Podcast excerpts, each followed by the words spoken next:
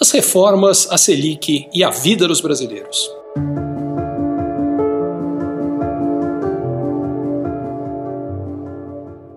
Afinal, como as reformas ajudam a economia brasileira?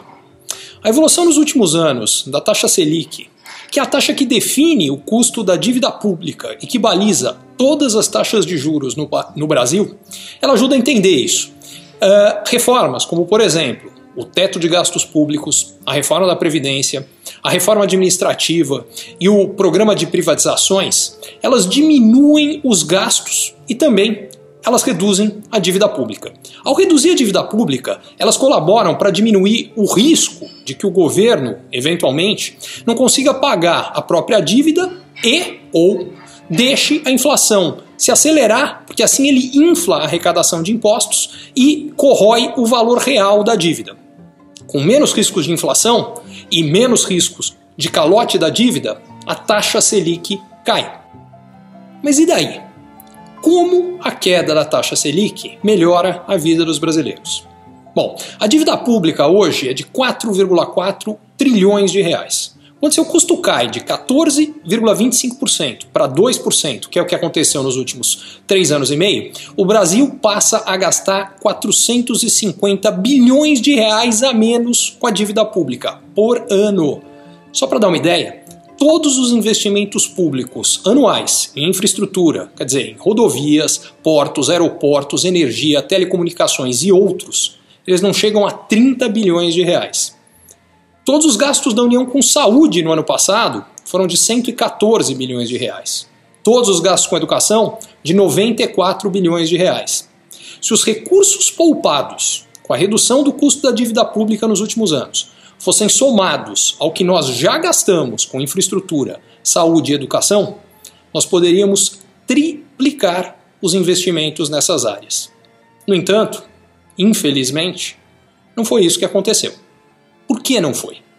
Porque os recursos que foram poupados com a redução do custo da dívida pública foram usados para cobrir aumentos de outros gastos e desperdícios, como corrupção, salários e auxílios e pensões do funcionalismo público, aumento do fundo partidário e a criação do fundo eleitoral.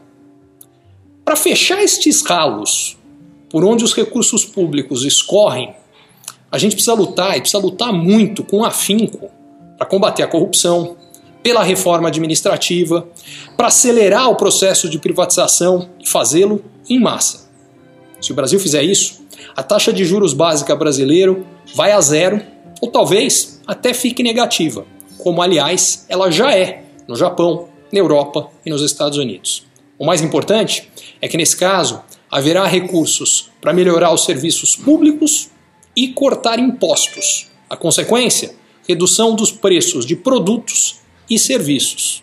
Além disso tudo, a queda da taxa Selic fez com que os juros para empresas e pessoas físicas fossem muito menos altos do que seriam. Se você acha que os juros no Brasil são altíssimos, e tem toda a razão, eles são mesmo, imagine como eles seriam se a taxa básica fosse sete vezes maior do que é hoje, como ela era há menos de quatro anos.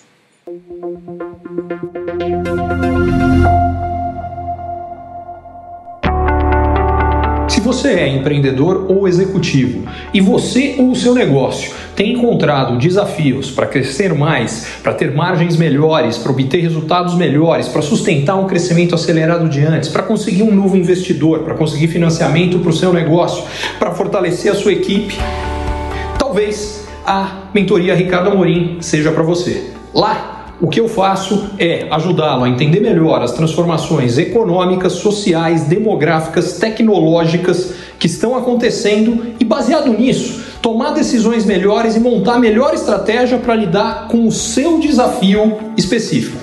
Vale a pena você conhecer.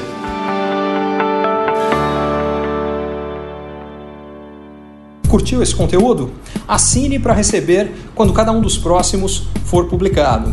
E se de repente você achar que algum colega, amigo ou alguém da sua família pode gostar também, lembre de compartilhar. Até a próxima!